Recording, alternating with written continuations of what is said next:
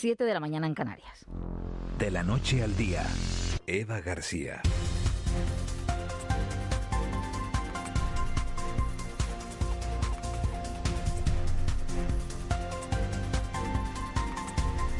Una mañana más hoy, la de este miércoles 17 de noviembre. Arrancamos de la noche al día mirando a la isla de La Palma, casi dos meses ya de erupción de un volcán cuya fuerza coinciden los científicos en que va remitiendo, pero de momento se descarta su final a corto plazo. Hoy podemos contar que la calidad del aire permite que el alumnado en el Valle de Aridane regrese a las aulas en una jornada en la que también hemos sabido que el gobierno va a destinar 63 millones a un plan especial de empleo para la isla bonita. En una jornada en la que también nos levantamos con el aumento de los casos de COVID en buena parte de Europa. En Austria se habla de confinamiento, récord de casos en Alemania y aquí en el archipiélago siguen aumentando. 216 en las últimas horas. Lo peor, cuatro personas fallecidas. Todo eso en unas semanas antes de, un puente, de la Navidad, de compras, salir a la calle, el Black Friday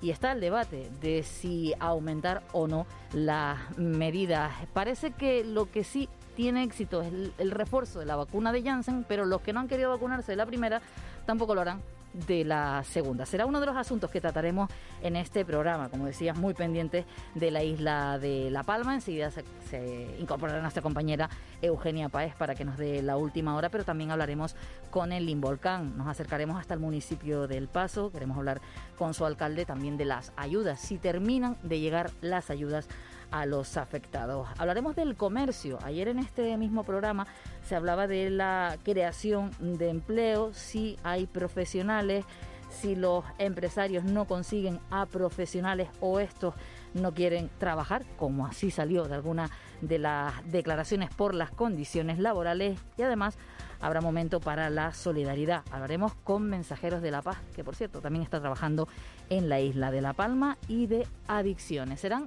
tres horas de radio. Bueno, nos quedan ya dos horas y media, hasta las nueve y media, si ustedes nos acompañan en De la Noche al Día. Eva García. Pero antes comenzamos con los titulares de la mañana. Caja 7 te ofrece los titulares del día. El volcán de La Palma, que sigue mostrando una tendencia, Cristian Luis, descendente. Aunque eso no significa que la erupción termine en un corto plazo. Eso es lo que afirman los expertos. En cuanto a la calidad del aire, mejora en las últimas horas, permitiendo la vuelta a las aulas en los centros educativos del Paso, Los Llanos de Aridane, Tazacorte, Tijarafe y Punta Gorda. María José Blanco es la directora del Instituto Geográfico Nacional. Lo que queremos decir es que está en un proceso más estable y con un nivel eh, más bajo de actividad pero desde luego a corto plazo el sistema, la erupción no va a terminar. La sismicidad en la zona profunda sigue estable, mientras que en la zona intermedia los valores son bajos. Sobre las coladas continúa el aporte lábico, especialmente la que nutre a la Fajana, que ha aumentado su extensión una hectárea más, alcanzando las 42 desde la línea de costa. El director técnico del PEVOLCA, Miguel Ángel Morcuende, ha explicado que la dispersión de las cenizas ha afectado a la operatividad del aeropuerto. No obstante, a últimas horas ya de este martes funcionaba con normalidad. Lo que, se ha, lo que se ha venido produciendo a lo largo de la mañana ha sido una ligera afección de cenizas al aeropuerto de La Palma. Eso ha impedido durante las primeras horas del día el vuelo eh, y la, toma de tierra en este aeropuerto. Sin embargo, eh, en, las, en las últimas horas, en las últimas dos horas, está el aeropuerto de La Palma funcionando normalmente.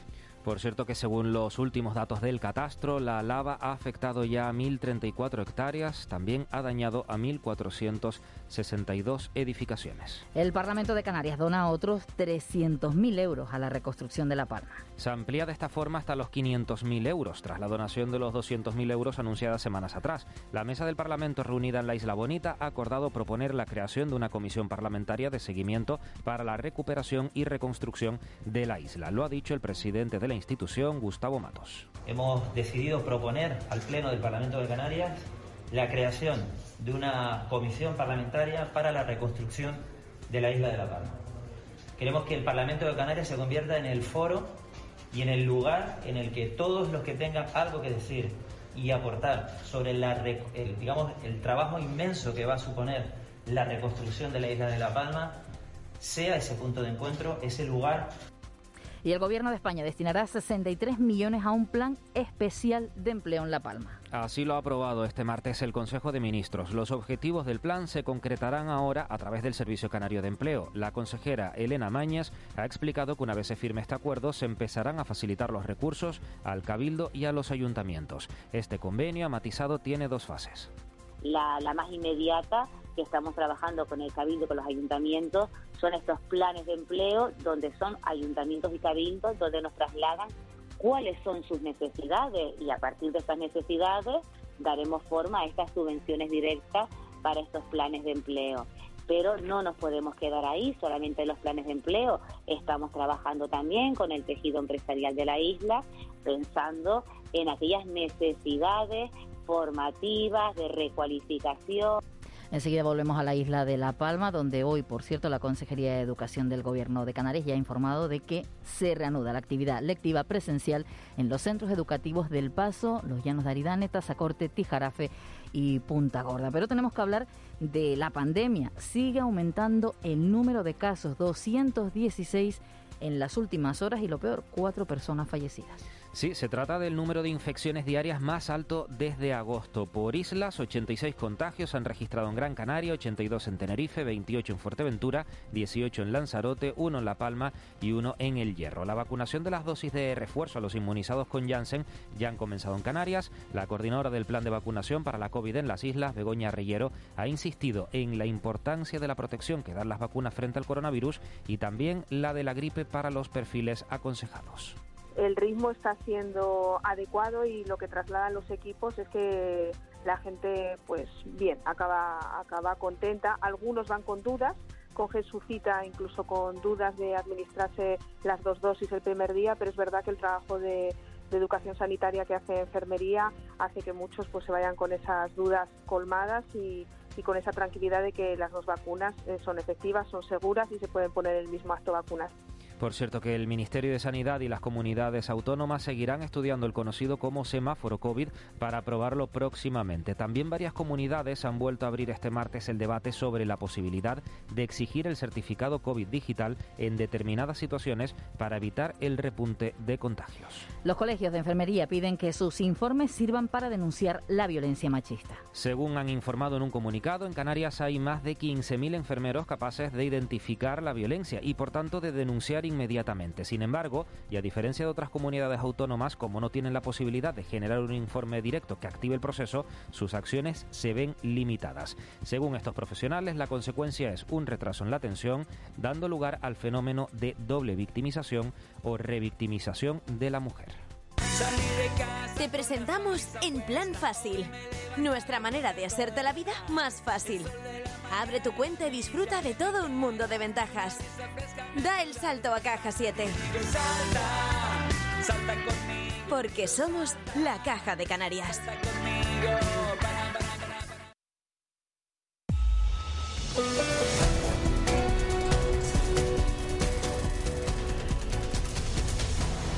Y es tiempo de conocer la información del deporte, porque además hoy hay competición de vóley, de balonmano, también encuentro de la Eurocup, juega el Granca.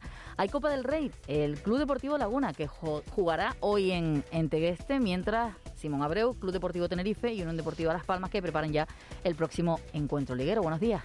Hola, buenos días, Eva. Club Deportivo Tenerife y Unión Deportiva Las Palmas ya solo piensan en redimirse tras la doble derrota del pasado fin de semana y para ello ya se preparan para una nueva jornada en Segunda División.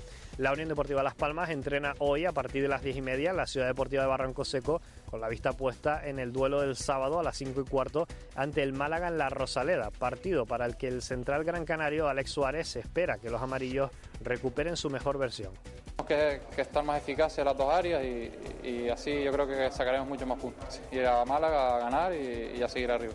En el caso del Club Deportivo Tenerife, hoy los de Luis Miguel Ramis descansan después de entrenar ayer en sesión vespertina posterior al viaje de vuelta a la isla. Mañana será la segunda sesión de la semana en el Mundialito para un Tenerife que recibe este domingo al Alcorcón a las 5 y cuarto. Esta noche tenemos Copa del Rey. El Club Deportivo Laguna buscará el pase en la ronda previa que le dé el acceso a una eliminatoria contra un equipo de primera división. Para ello deberá superar al Jaraíz de Extremadura a partir de las ocho y media en la Ciudad Deportiva de los Laureles de Tegueste. También tenemos baloncesto. El Club Baloncesto Gran Canaria visita el Bursaspor de Turquía en una nueva jornada de la Eurocup a las 5 sin el francés Andrew Albici, que sufre una rotura fibrilar en el bíceps femoral de su pierna izquierda y será baja también para el derby del sábado en Liga ante el Canarias. Del partido de esta noche habla Víctor García, el segundo entrenador del conjunto claretiano. Hemos visto que ya el, grupo se ha quedado sin, sin, ningún equipo invicto, que está todo apretadísimo y conlleva, conlleva un esfuerzo de, de reponernos de ese viaje, de tener que jugar un partido casi sin entrenar y con los problemas de, de COVID y de, lesiones. Además, en voleibol tenemos tarde de duelo Gran Canario esloveno. A las 6 en el SID, el Gran Canaria Urbaser se estrena en la primera ronda de la SEP Cup femenina ante el Nova Branik, mientras que el Wawas juega su partido de vuelta de dicho torneo en Eslovenia. Eso será a las 7 de la tarde ante el Calcit Kamik. Y en balonmano, nueva jornada de la División de Honor Femenina. A las 7 y media en Telde, Rocasa Gran Canaria, Atlético Guardés y a las 8 y media en La Salud, Balonmano Salud Tenerife, Balonmano Elche.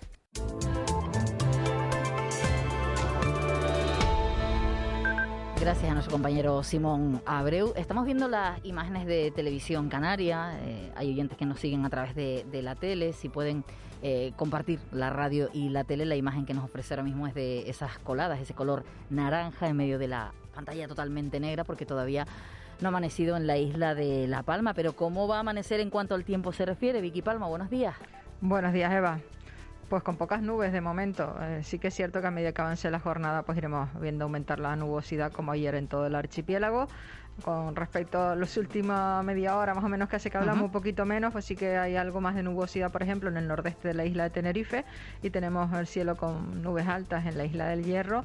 A medida que avance el día, pues iremos viendo cómo entran nubes de tipo alto y va a aparecer nubes por el norte y por el sur de las islas en menor medida en zonas costeras, muy concentradas en las medianías y en puntos del interior, y cabe la posibilidad que como ayer pues dejen escapar algo de lluvia de carácter débil. Ya la hemos tenido durante la madrugada en la isla de La Palma, en la comarca este. Eh, la mayor probabilidad de precipitaciones se vuelve a centrar en La Palma, especialmente en el noreste de la isla y también algunas zonas de las medianías de la isla de Tenerife. Pueden caer tanto por el norte como por el sur.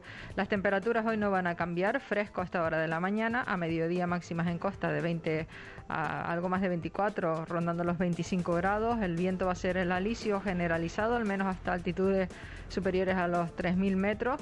A mayor cota, pues tendríamos vientos de componente norte, ese viento va a ser flojo en general y en cuanto al estado del mar, lo único que tenemos es oleaje de mar de fondo de dirección noroeste, llegar a las costas del norte y aparte del oeste de Lanzarote, de Fuerteventura, de La Palma y del Hierro y pueden llegar series de olas rondando los dos metros de altura a lo largo del día. Hacía referencia a la imagen que nos muestra ahora mismo la televisión canaria Vicky, porque no se ve la columna eruptiva. Una porque no ha amanecido y otra porque la imagen que ahora mismo tenemos es la de la, colada llegando al, mar, no la de la, boca del, volcán, la boca principal. Pero nos decías hace un ratito que en principio, por lo menos hoy, no va a haber problema con, con el tema de las conexiones aéreas. No, no, hoy por la dirección del viento no debería haber ningún problema con las conexiones aéreas. Sí que los podemos tener a partir del próximo viernes durante el fin de semana y bueno, creo que lo más llamativo, lo habrán sentido los palmeros a lo largo de esta pasada madrugada, es que sí que sí que se ha aumentado la actividad, la actividad sísmica. Y bueno, hace un ratito Itaisa Domínguez del Instituto Geográfico Nacional pues ponía un, un tuit en el que indicaba que en siete horas pues llevan más de 90 terremotos en lo que llevamos de jornada en el día de hoy. Eh, una sismicidad a niveles medios entre los 10 y los 15 kilómetros, con lo que la noche en, La Palma pues eh, no creo que haya sido nada agradable. Enseguida vamos a hablar con, con el volcán para que nos cuente también esa última hora. Entonces, Vicky, de momento eh, se puede viajar hasta la isla de La Palma. El que lo quiera hacer a través del avión el fin de semana, que tenga un poquito más de, plan B, por así decirlo, por si. Sí, plan B, que no sé yo si va a ser posible, porque algunos hemos intentado ir este, este fin de semana y la verdad es que es bastante complicado, por ejemplo, conseguir un barco, avión ya yo lo descartaría y además el problema que vamos a tener es la dirección del viento. el viento cambia a partir de mañana, estamos pendientes de una posible perturbación en el entorno de Madeira, va a hacer cambiar la dirección del viento a las islas, igual no nos deja lluvias importantes, pero sí a cambiar la dirección del viento. Y la dirección del viento que están mostrando los modelos a día de hoy, estamos a miércoles, a partir del viernes viernes, pues no es nada favorable para, si, para que si el volcán sigue emitiendo cenizas como lo ha hecho en los últimos días y a la altitud que lo ha hecho en los últimos días, pues esa ceniza no afecte al aeropuerto. Lo más probable es que las cenizas afecten a buena parte de la comarca este de la isla de La Palma, es decir, al otro lado donde está el volcán. Vicky, muchísimas gracias. Buen día. Adiós, buenos días. Y conectamos con el 112, con el Centro Coordinador de Emergencias del Gobierno de Canarias. Nos atiende Cande Ceballos. Buenos días, Cande. Hola, buenos días. ¿Qué tenemos que contar a esta hora de la mañana? Pues anoche personal del Servicio de Urgencias Canario asistió y trasladó en estado crítico al hospital a un varón que sufría una caída cuando circulaba en patinete eléctrico en la capital Gran Canaria y que presentaba un traumatismo cranoencefálico severo. Además, Salvamento Marítimo trasladó anoche hasta el muelle de la Cebolla en, Arrecife, en Lanzarote, a un total de 88 migrantes localizados en dos embarcaciones. Todas estas personas fueron asistidas por el dispositivo sanitario y una de ellas precisó traslado al hospital. Gracias, Cande. Buen servicio. Gracias a ustedes. Buenos días. El Contrapunto. Ángeles Arencibia y Juan Manuel Betencur. Momento del análisis y de saludar también a nuestros compañeros. Ángeles Arencibia, buenos días. Eh, buenos días, Eva. Juan Betencur, buenos días. Hola, muy buenos días. Bueno, vamos a comenzar la, mañana con la isla de La Palma, porque bueno, ya lo ha dicho Vicky Palma, estábamos leyendo ese, ese tuit al que hacía referencia de, de Itaiza Domínguez. Eh, desde anoche vuelve a aumentar la sismicidad eruptiva en La Palma, sobre todo la intermedia, entre 10 y 15 kilómetros que casi había desaparecido. Sigue habiendo sismicidad profunda. Hoy en 7 horas ya llevamos casi 90 terremotos. Y nosotros intentamos, Ángeles, eh, levantarnos por la mañana y decir que, la cosa empieza a aflojar, ¿no? Yo creo que es más el deseo, porque parece que sigue. Eh, el deseo está desde el primer momento, desde el minuto cero, ¿no? desde antes de que empezara. Pero aún así siguen habiendo, bueno, algunos de los científicos nos han dicho estos días que esto no es una cosa lineal, ¿no? que, que no, no, no, no esperemos que esto vaya disminuyendo de forma ordenada, eh, que puede haber repuntes, que puede haber eh, pasos atrás, ¿no? Quizás tal vez esto sea un, pasito atrás para, para, para después volver a, a bajar. Yo estoy ahora mismo viendo en, en la imagen en, que nos da la televisión canaria en, del volcán y estoy absolutamente hipnotizada por esta esta imagen tan tan, tan extraordinaria, ¿no? De, de, un río que se bifurca en un montón de afluentes que se unen, que se separan si no fuera por lo que, es Ángeles, hasta podría ser bonito, ¿no? Claro, que, que es lo que estamos constantemente diciendo, ¿no? Que, que esto tiene un lado oscuro tremendo y es realmente lo más lo más eh, lo más importante, ¿no? De esta erupción es el, el drama eh, humano y económico que está provocando la isla de La Palma, ¿no? Y en toda Canarias, ¿no? Em, es, complicado manejar esta situación, ¿no?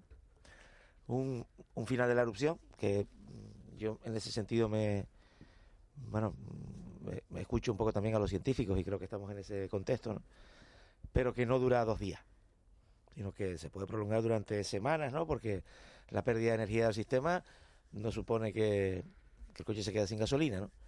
Eh, ¿Cómo económica, psicológicamente, con la ansiedad que ha producido, la incertidumbre que ha generado, cómo se maneja esta situación, ¿no? Eh, con la posibilidad de que más que que hay, creo que hay un elemento muy, muy positivo del que nos tenemos que alegrar, ¿no?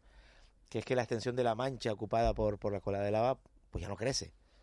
Ahora estamos hablando de situaciones como esta que, que dibuja Ángeles, que, que tiene pues todas las características de un delta, simplemente que es un delta de color anaranjado, ¿no? Eh, como si fuera el delta de un río, ¿no? Esa bifurcación de la que estaba citando, ¿no? Eh, mm, pero ya no se consume más suelo. Es un elemento muy positivo. ¿Qué elementos quedan? La ceniza, las molestias, la incertidumbre, eh, la no posibilidad de decir esto se acabó. Pero mm, hoy, em, dos días antes de cumplir eh, los dos meses, estamos mejor. La situación es más tranquilizadora. Es lo, lo que pasa es, que, el agotamiento, el agotamiento, y, el estrés, la incertidumbre y bueno y todo el desgaste emocional y económico, por supuesto, eh, pesa, ¿no? Está Eugenia Páez ya con nosotros desde la isla de La Palma. Eugenia. ¿cuándo, ¿Cuándo vamos a ver si que se terminó? Cuando se termine la evacuación. Cuando las personas que siguen teniendo su casa puedan volver. Puedan volver a viviendas habitables. Es decir, que estén limpias. Todo ahí para eso, pues lógicamente queda un proceso que irá más allá del final de la erupción misma. Eso tenemos que tenerlo claro. Eugenia, buenos días. Buenos días, Eva. Preguntaba, y a Juanma y Ángeles, por supuesto, un abrazo para ellos. Preguntaba, mm, Juanma, ¿qué miedos más quedan o qué, incertidumbres más quedan? Bueno, yo les adelanto que hoy eh, hemos sabido en los servicios informativos de, Canarias Radio que Cóndor, la mayor línea aerolínea germana que opera con La Palma desde la década de los 90, fue casi la que se estrenó con la isla después de que a finales de los 80 se abriera ese primer hotel en la isla de La Palma, el Hotel Sol en Puerto Nao, hoy desalojado bajo algunos metros de, de ceniza, todo su paseo, pues Cóndor ha decidido suspender su conexión con La Palma durante la temporada de invierno. Hasta marzo, concretamente, la temporada de invierno termina en el mes de abril. Este es el, el golpe de gracia, diríamos, en cuanto a conectividad aérea se refiere con La Palma. Y bueno, ¿qué más queda? Claro, eh, queda esto porque esto, esta conectividad, es precisamente la que puede garantizar que la economía de La Palma no se desplome. El, el, sector turístico, claro, está esperando por ver si esas medidas de compensación a las aerolíneas se, se pueden hacer llegar y mientras eso ocurre o no ocurre, eh, que bueno, es un es una situación de burocracia, de negociación, de gestión y los tiempos del volcán no son los tiempos de no son los tiempos obviamente de, de los procesos humanos y administrativos a los que estamos acostumbrados. Los tiempos del volcán son otros y las urgencias que genera también. Bueno, pues en ese proceso, pues ¿qué ocurre? Se va destruyendo empleo, eh, se va generando una situación de mayor riesgo de exclusión social porque lo hay. Hay un riesgo de exclusión social y hay gente ya en exclusión social mm. y hay gente que ya no tiene medio de vida y hay gente que está viviendo exclusivamente de ayudas de familiares, de eh, este, mm, esta donación que eh, por fin hizo llegar el, el, Cabildo. Digo por fin porque los, los eh, eh, afectados estaban un poco desesperados porque necesitan, necesitan liquidez, necesitan eh, tener dinero y hay muchos que se ven afectados en sus economías. Bueno, pues esto es lo que les contamos con respecto a la, a la situación de La Palma. Hoy nos levantamos con esto. Decías, Eugenia, aumenta el, el, número de, atenciones. Nos llega una información de Cáritas estos días que atiende de forma directa 55 familias y 200 personas damnificadas. Esto es al margen, como decías, de los que pues, son atendidos en, casas de familiares, quienes, bueno, tienen ahí sus ahorritos o tienen algo, pero estamos hablando de personas que no tienen absolutamente nada. No solo han perdido la casa, han, perdido, han perdido su sustento, a lo mejor personas que incluso están en situación ya de desempleo y en una situación complicada. Y esto es otra losa más encima de, esa situación. Hoy hablaremos además con Mensajeros de la Paz porque también están haciendo una labor en, en la isla de La Palma sobre este asunto. Sí, sí, es muy importante. Yo, mm, Ángeles, Juanma eh, y, Eva, yo sí quiero eh, transmitir, por eso que dices de Carita, los perfiles de atención eh, están cambiando muchísimo. Si antes hablábamos de de inmigrantes, de parados de larga duración. Eh, Caritas en sus últimos informes hablaba de niveles de pobreza en La Palma que estaban entre el 23 y el 27%. Cuando esos datos se actualicen y estas realidades ocupen también la estadística, obviamente los datos van a, ser eh, bastante más desalentadores de lo que de lo que era antes, porque no olvidemos que La Palma se ha enfrentado a la erupción volcánica hace hace casi 60 días, faltan dos días, como decía Juanma. Eh, se enfrentaba a esa situación en un momento en el que estaba intentando recuperarse no solo de la pandemia, sino de, mm, de consolidar un modelo de crecimiento eh, estable. Eh, mm, con un Producto Interior Bruto reforzado, no solo por la, por la agricultura, que ya en cierto modo tenían garantizada, sino por, por, el sector turístico que no acababa de despegar en ese modelo de sostenibilidad que no, no copió el de masificación de otras, de otras islas campaña de invierno en vuelos de toda su historia. Que, no se te oyó la... No, no, Juanma, que no se te oyó la pregunta. No, no, que, tenía además eh, la mejor campaña de vuelos de invierno de toda su historia. Tenía la mayor previsión, previsión ¿no? exactamente, tenía cerrada la, llegada de Ryanair con vuelos desde el extranjero, desde la península. Tenía el mayor abanico de posibilidades de ir a La Palma desde destinos europeos que ha tenido jamás, que se ha caído lógicamente por la erupción volcánica. Pero Cóndor suspende por el volcán. Sí, claro, claro. Sí. Además, lo, lo, que, ha hecho es no arrancar. Pero suspende, suspende hasta abril, o sea que, que suspende. Sí, la, temporada de invierno que todavía no ha terminado de, arrancar. Exacto, exacto. Y, y, tenemos una, bueno, hay una previsión de que haya interés por conocer el, el volcán, ¿no? Una vez. Claro, pero luego no se pueden arriesgar lo que hemos lo que hemos hablado en varias ocasiones, ¿no? Lo decía Vicky Palma, el fin de semana nadie garantiza que pueden llegar las conexiones aéreas y que, claro, sí, sí, volverá, pero habrá que esperar. Y La Palma será ese destino que ha señalado Eugenia, ¿no? Pero claro, no en este momento. Aquí hay que manejar la urgencia eh, con eh, las expectativas que podemos tener de recuperación de la isla vía estímulo del turismo, vía eh, recuperación de las rentas agrarias, vía ayudas públicas. Eugenia, enseguida eh, volvemos contigo dentro de un ratito hasta la isla de La Palma, que, que comiences bien la, la, mañana, pero bueno, ya decía, movimientos sísmicos, no sé si en la zona donde tú estás has notado alguno de esos movimientos de las últimas horas.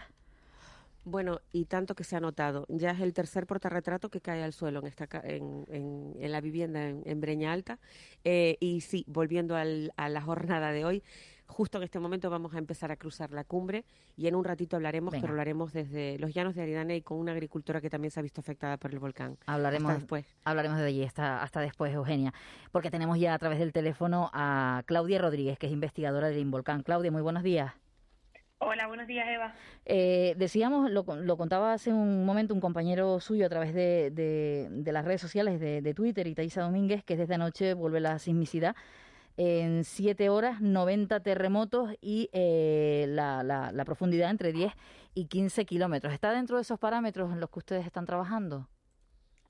Eh, sí, bueno, ahora mismo acabamos de, de, sentir uno hace unos 10 minutitos, pero la profundidad es más profunda, unos 36 kilómetros aproximadamente, 4,8. Realmente la sismicidad intermedia sí que sigue en niveles bajos. Es verdad que estamos notando algún repunte, pero sí que en, comparativa con semanas anteriores, pues estos niveles han descendido.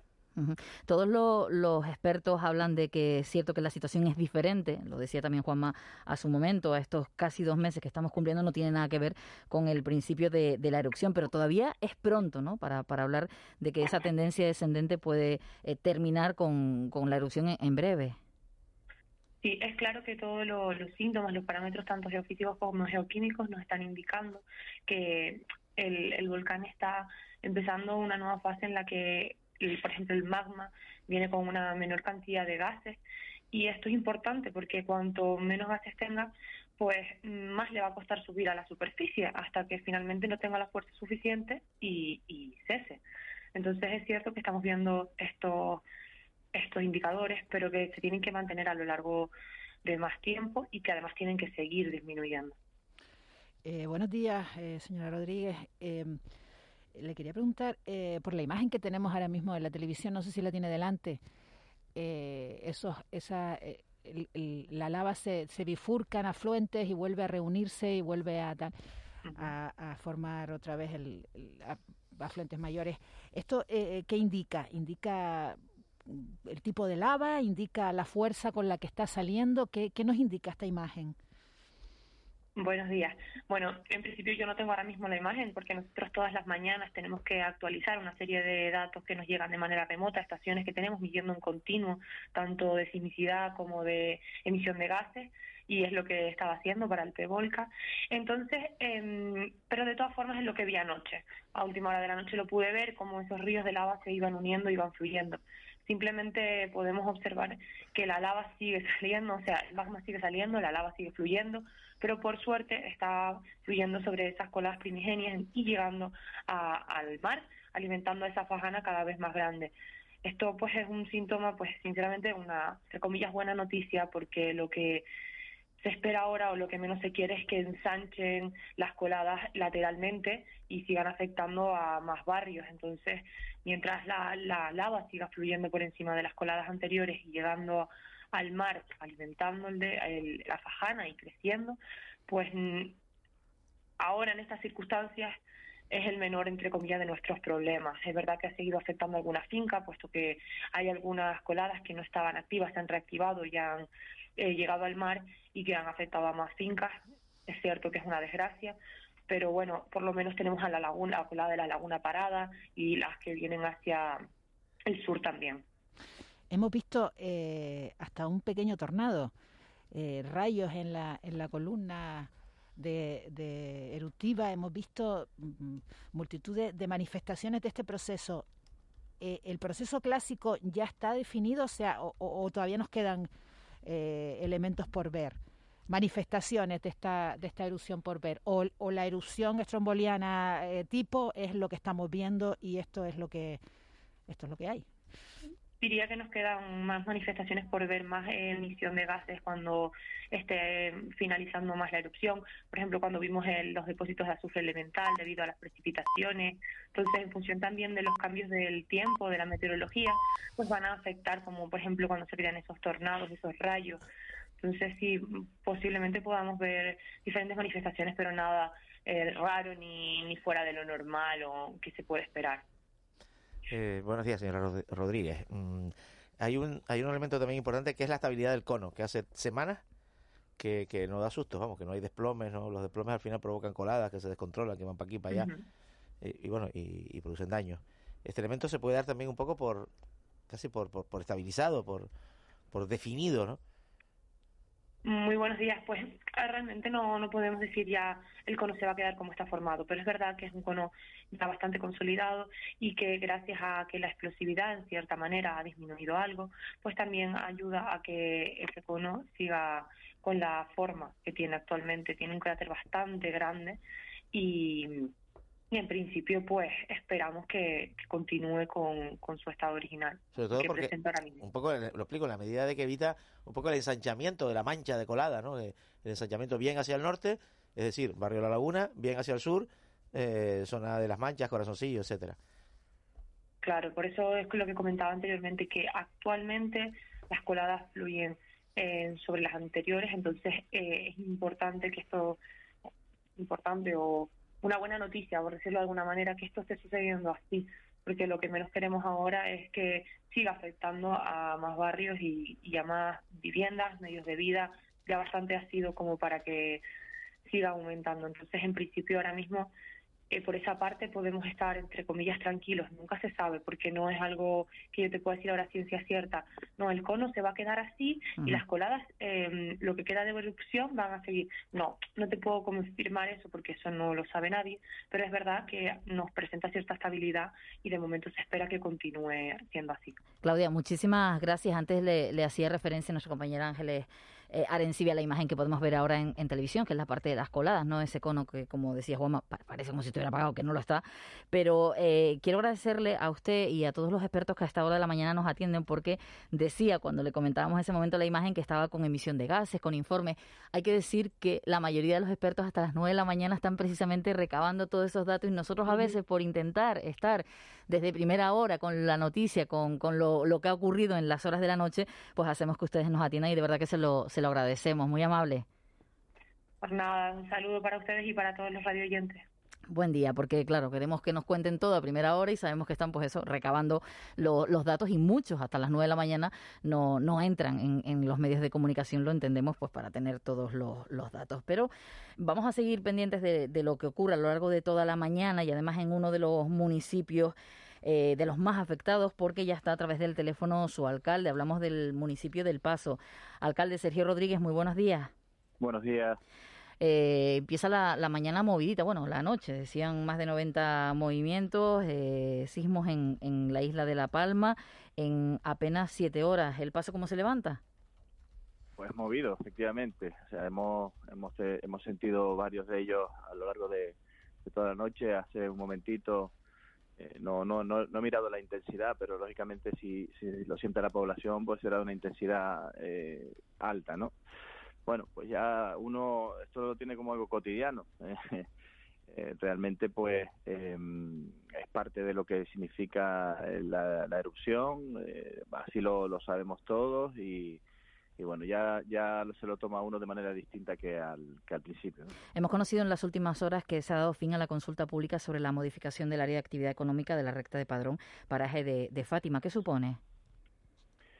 Bueno, pues supone un paso más hacia la consolidación de esa zona como una nueva zona industrial para, para la comarca. Eh, como sabes, el Callejón de la Gata estaba situado en, el, en los Llanos de Aridane, pues fue arrasado por la, por la lava en, en en semanas anteriores y, bueno, pues trabajando desde hace ya, eh, desde el minuto uno para tratar de recuperar todas esas esa zonas lo antes posible, ¿no? Esa consulta que el Cabildo hacía en su momento, eh, pues eh, pactada y hablada con el, con el Ayuntamiento del Paso, que ponía a disposición en los trabajos que tenía hechos desde el año 2016, pues bueno, pues lo que pretendemos es que confluya en, en, esto, ¿no? en, una, en una nueva área económica que dé respuesta a las necesidades del Valle.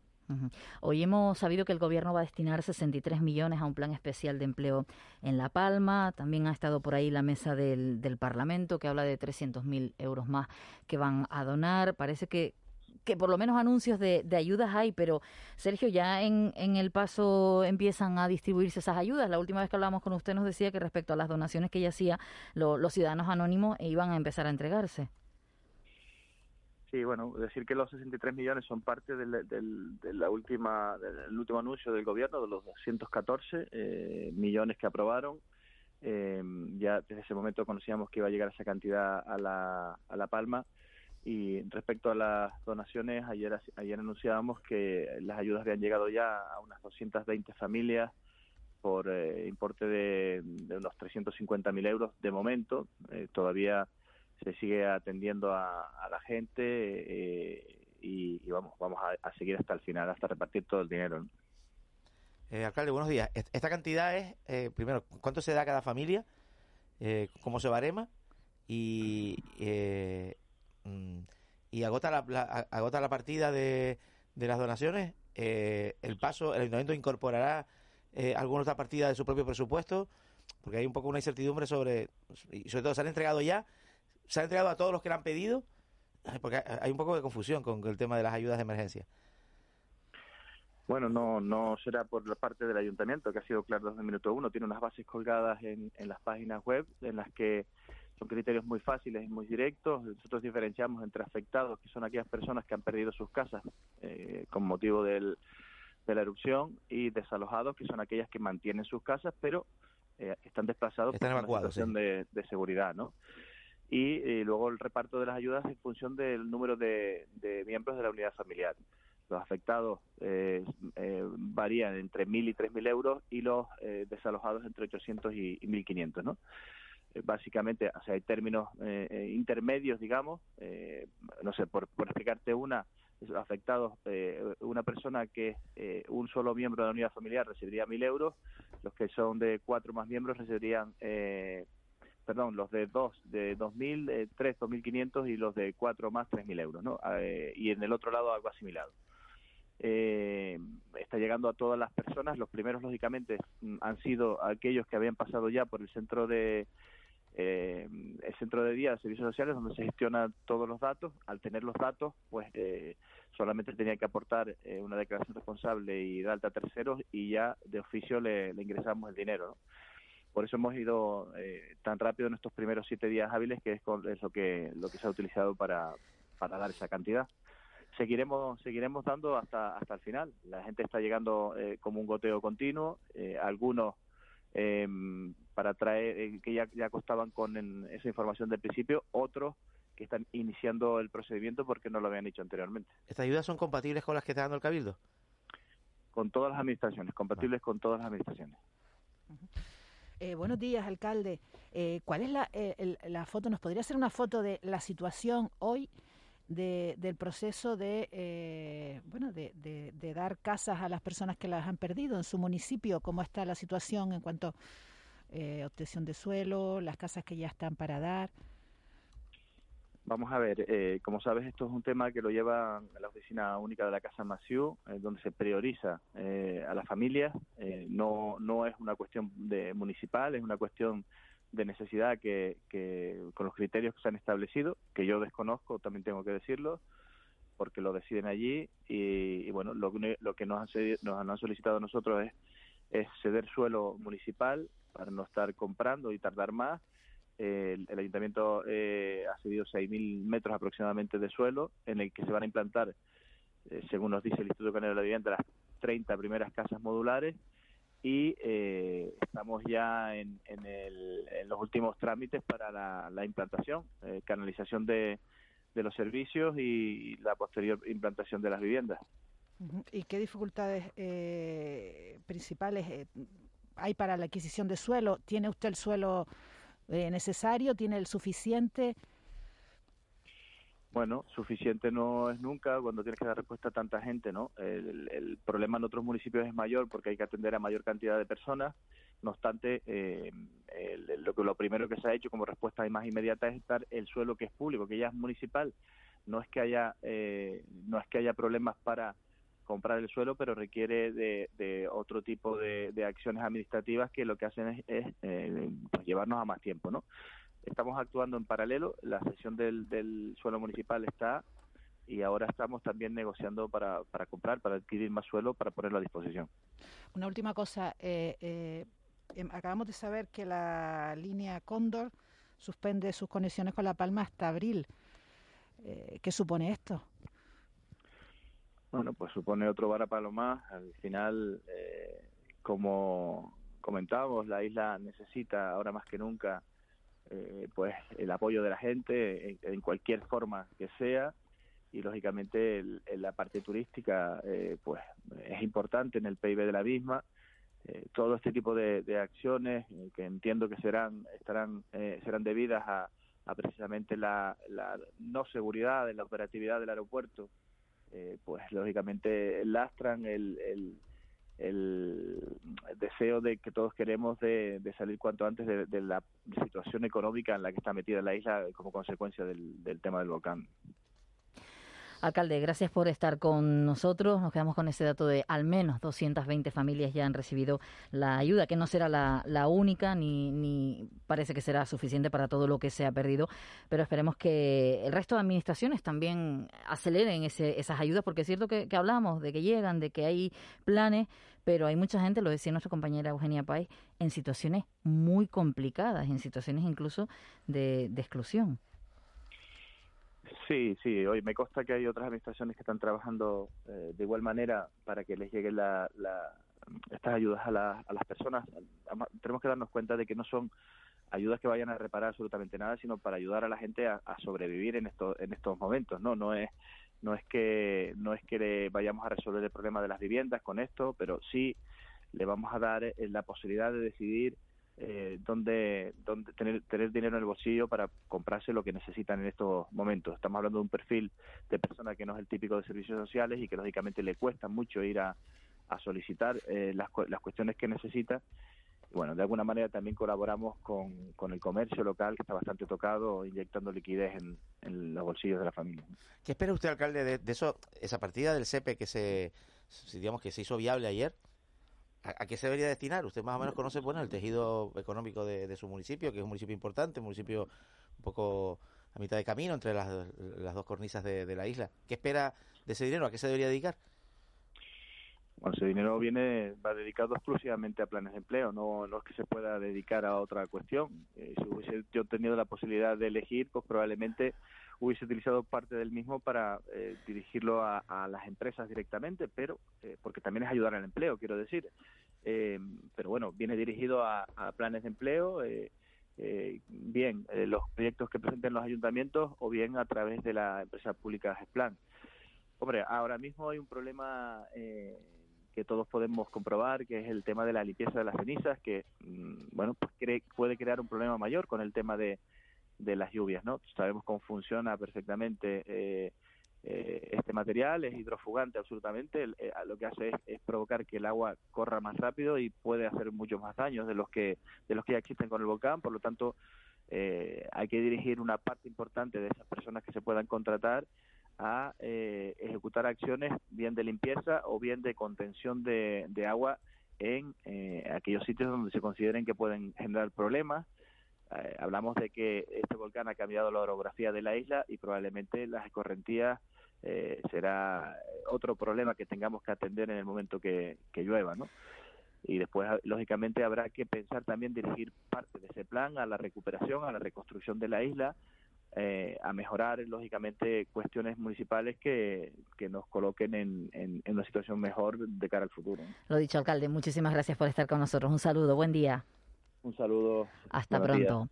Eh, estaremos mm, pendientes de la isla de La Palma durante todo este programa, durante toda la programación de Canarias Radio, pero hay otros asuntos que también queremos destacar. La incidencia de COVID en Canarias que sigue aumentando en los últimos, eh, en las últimas horas hemos hablado de cuatro fallecimientos por la pandemia, 216 nuevos contagios y la vacuna que entra en una nueva fase. Por un lado, el refuerzo de Janssen y por otro, intentar, no sé si es posible, convencer a aquellos que hasta ahora no se han vacunado. Ramón Pinto, director de Enfermería de Atención Primaria, muy buenos días.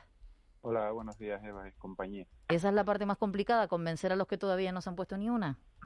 Sí, exactamente. Eh, sobre todo a estas alturas donde, bueno, con la relajación de normas y la recuperación un poco de la vida normal, pues gente que no ve una necesidad a día de hoy para su día a día, pues cuesta un poquito más. Sobre todo lo vemos en ese grupo entre los 20 y los 40 años, que es el, eh, los dos grupos poblacionales de índice más bajo de vacunación. ¿Y con, ¿Y con qué se encuentran a la hora de, de, llamar o de, hacer esa campaña de para que vayan a vacunarse?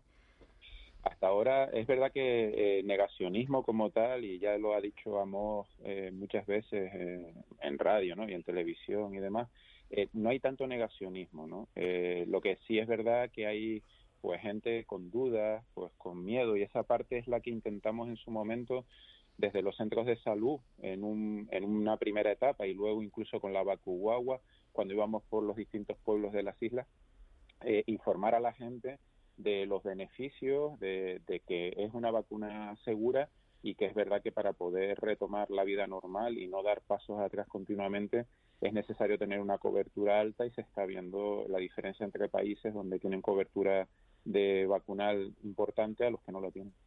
Eh, buenos días, señor Pinto.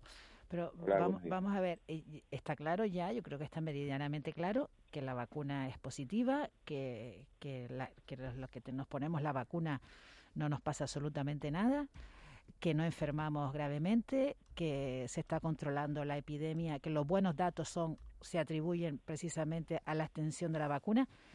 Eh, ¿Qué otras eh, estrategias se pueden utilizar? Tal vez a esas estrategias que se pusieron en marcha en otros países de de vacunar en, en, conciertos o de vacunar, no sé, porque, porque, porque realmente yo me imagino que ustedes se sienten un poco impotentes, ¿no? Porque, ¿qué más te puedo decir de la vacuna, no?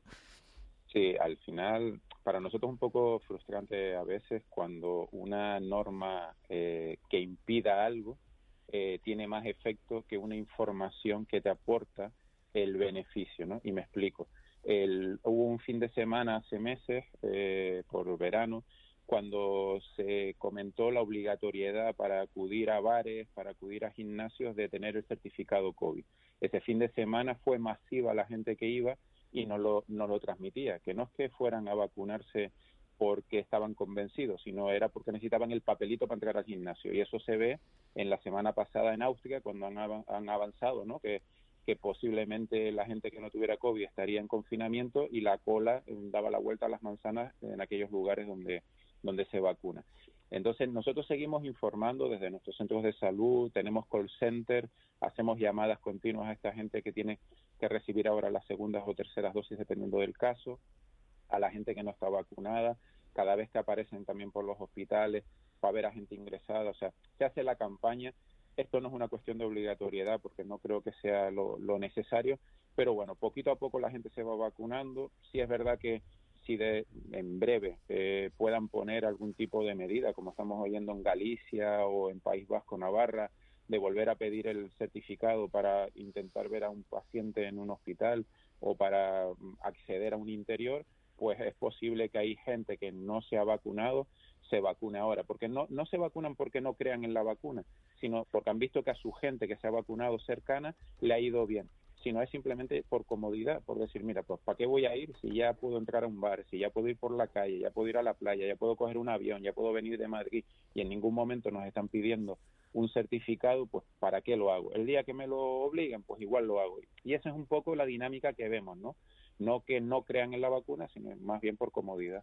Sí, entonces eh, eh, lo, que está diciendo es que a lo mejor eh, poner una exigencia de certificado COVID para eh, bueno lo que está planteando el País Vasco quizás tendría ese efecto no de, que la gente abandonara su comodidad y se fuera a vacunar no sí no no, no es que yo crea en ello porque no, creemos. Es decir como como enfermero tengo que basarme en la promoción de la salud y en la educación sanitaria como la herramienta y no en, un arma coercitiva no pero sí es verdad que lo hemos tenido aquí y lo vemos en el día a día hoy. O sea, te decía casos como Austria que tienen las imágenes en televisión, casos como Galicia, País Vasco, Navarra, o te digo, aquí mismo nos pasó que el fin de semana que más se vacunó fue cuando hubo un anuncio de que la semana siguiente se imponía ese certificado. Somos así. Juanma. Eh, señor Pinto, y la, segunda dosis para los que fueron vacunados con Janssen, ¿cómo va? ¿Ya se está poniendo? Eh, se, se, está llamando a las personas? ¿Las personas van sin cita? ¿Cómo, ¿La logística cómo funciona? Pues hacemos un poco de todo como, como llevamos desde el principio, que intentamos usar todas las armas que tenemos para llegar al, máximo de gente posible. Nosotros tenemos un call center desde hace ya muchísimos meses con unos grandes profesionales administrativos que, aprovechando los listados que vamos sacando, dependiendo del, colectivo que toque, vamos llamando. Eh, pues ayer fueron más de 300 personas a las que llamamos y eh, se llaman a veces hasta mil al día, pero son 300 las que ayer accedieron a coger cita una vez que se les ha llamado y se les ha dado la información.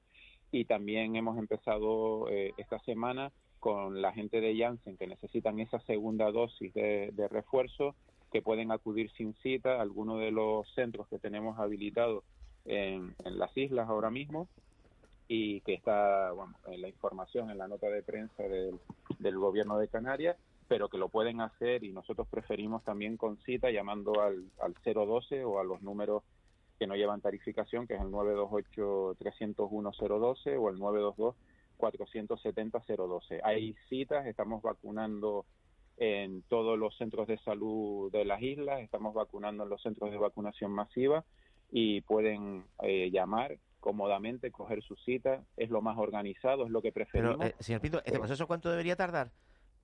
¿Cuánto eh, creen ustedes que debería tardar esta dosis de refuerzo para los vacunados con Janssen? Muy rápido. Hombre, eh, yo creo que en un par de semanas estará casi la mayoría de, esta gente vacunada, porque ya depende de, ellos, no de nosotros. Nosotros tenemos la capacidad para vacunarlo y es un poco que ellos lleguen la información y que, y que accedan a vacunarse. Ramón, Pinto, muchísimas gracias por estar con, con nosotros. Ya decía, eh, muchas personas que ya han acudido, son varios los puntos como eh, ya acudieron en, la anterior vacuna. Hemos visto imágenes, por ejemplo, en Diario de Visos de personas en el recinto ferial en Santa Cruz de Tenerife también hay varios puntos en Gran Canaria a ver si pronto, como decía usted, en esa semana termina el refuerzo y sobre todo eh, se intenta que los que no se han vacunado puedan acudir a los centros. Muchísimas gracias, un saludo. Un abrazo a todos. Buen, día. hasta pronto. Llega el Black Friday, en realidad podríamos decir, eh, compañeros, el, el mes, el mes de la oferta. porque, Sí, porque, porque llevamos ya semanas con el Black Friday, no sé si se ha notado en los comercios. Presidente de FACO, Federación de Áreas Urbanas de Canarias, vamos a huir, muy buenos días. Hola, ¿qué tal? Buenos días. ¿Se nota el movimiento ya o la gente está apurada porque cree que se va a quedar sin nada para la Navidad? Bueno, se está notando algo más de movimiento, ¿no? Eh, de hecho, creemos que, bueno, eh, todas estas noticias que han estado saliendo de la posibilidad de que faltara algún tipo de producto, pues está induciendo a que, bueno, que muchas familias pues estén adelantando esas compras. Ya se estaba produciendo desde hace unos cuantos años el adelanto a noviembre de las compras navideñas. Y este año quizás mucho más, ¿no? Todavía. Pero es verdad que, que, nos vamos a quedar sin nada, que hay producto para todo. Lo digo, eh, señor Mujuir, porque es cierto que es importante eh, comprar con antelación, comprar con calma, hacer una lista, no gastar más de lo necesario, pero mm, no sé si, si la cosa está tanto como para, para esas locuras que estamos viendo, sobre todo los fines de semana en los centros comerciales. No, no, eh, desabastecimiento no va a haber sobre todo porque, bueno, eh, mucha, eh, la mayoría, la inmensa mayoría de los comercios, pues han hecho, bueno, acopio de productos y, y sobre todo porque en determinados subsectores del comercio las compras se planifican desde febrero. De una vez terminada la campaña, la última campaña Navidad Reyes, pues se planifica ya las compras de la siguiente campaña y lo tienen ya en almacenes. Es verdad que como ocurre, pero eso ha ocurrido siempre, el producto estrella pues suele a veces escasear a última hora, sobre todo porque, bueno, eh, digamos que este producto sale a última hora como novedad, ¿no? Y ese, a veces puede escasear algo. Pero desde luego que no va a haber problema, va a haber, eh, va a haber productos en las tiendas y por lo tanto lo que sí hemos recomendado que se planifique un poco más las compras, ¿no? Que no haya esas aglomeraciones pero sobre todo porque por parte del establecimiento se podrá atender mejor y, y sobre todo para que no haya esta confluencia de tanto público en un solo negocio, ¿no? ¿Y ya se está notando el aumento de las compras con el aumento de personal eh, de plantilla de cara a esta fecha? Bueno, eh, aumento de plantilla este año quizás vaya a ser difícil. El sector, por lo menos en el pequeño comercio, ya está haciendo un esfuerzo por mantener la plantilla que tiene. No creemos que se produzca eh, incremento o contrataciones adicionales durante la campaña de Reyes. Hay que tener en cuenta que todavía hay personal del sector del comercio inerte, porque bueno, no ha habido esa capacidad de sacarlos a todos, porque a pesar de que haya ido mejorando las ventas en el mes de septiembre, todavía hay incertidumbre ¿no? de cómo irá la campaña de, Navidad Reyes y sobre todo por la última noticia que también ahora anuncia esa posible huelga de transportistas que pueda haber en fechas clave, ¿no? Eso también podría inducir a que, bueno, haya algún, alguna cierta complicación en determinados productos, en la Eh, llegada de determinados productos. Señor Mujir, buenos días. Buenos días. La previsión de ventas en comparación con las fechas navideñas y la se- semana del Black Friday y todo esto, de 2019, ¿cuál sería? Que es un poco el parámetro que podemos mirar, pero el año pasado mejor ni lo contamos.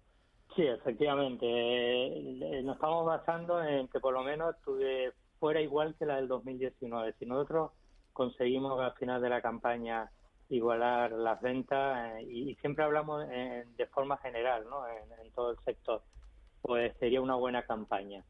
Eh, lo que ocurre es que, bueno, eh, hay, hay mucha incertidumbre, ahora se están hablando del incremento de contagios, y, eh, y eso puede inducir también a que se frene pues, la, la compra de determinadas prendas, ¿no? Por lo tanto, hay esta incertidumbre puede generar que al final de la campaña las previsiones que habíamos hecho pues hace dos o tres semanas o se cumplan o no se cumplan. Pero esto es cuestión de... Hoy en día es difícil de, de realizar esas previsiones con todas esas incertidumbres y con todas esas situaciones que se generan en el día a día que afecta normalmente al, al buen hacer de, de la actividad comercial.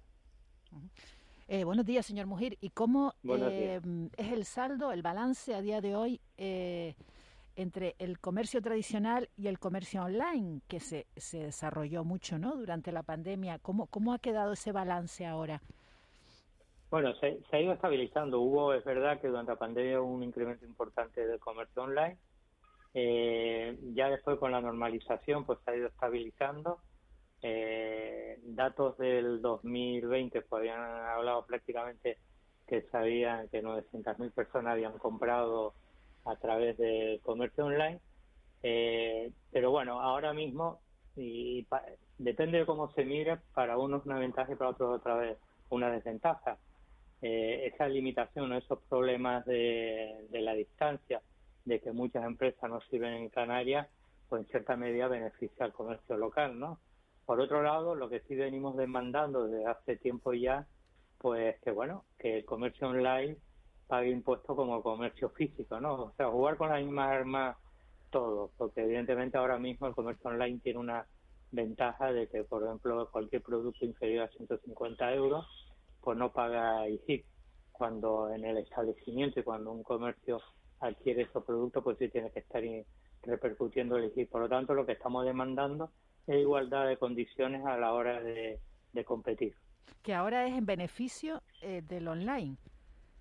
O sea, es- es- Efectivamente, ahora condición- mismo, sí, esa condición ahora es para aquel consumidor que adquiere este producto en, comercio online, pues tiene no paga IGIC hasta los 150 euros, ¿no? Siempre que sea inferior.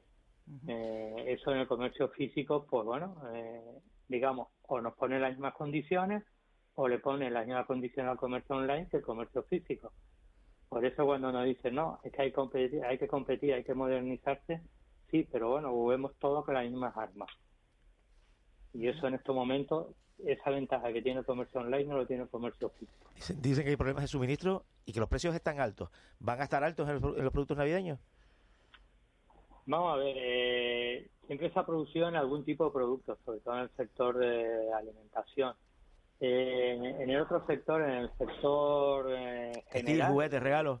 juguetes, regalos, eso, tal como está la situación económica, evidentemente no va a haber subida de precios.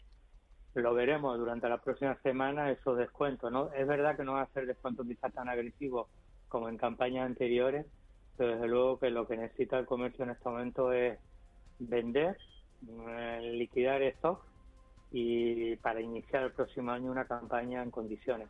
Tengan en cuenta que hemos tenido varios meses, a pesar de que septiembre ha sido un mes bueno y se ha recuperado parte de ventas, hemos tenido tres o cuatro meses con caída de ventas en Canarias, ¿no? lo que fue mayo, junio, julio y agosto han sido caídas constantes de ventas.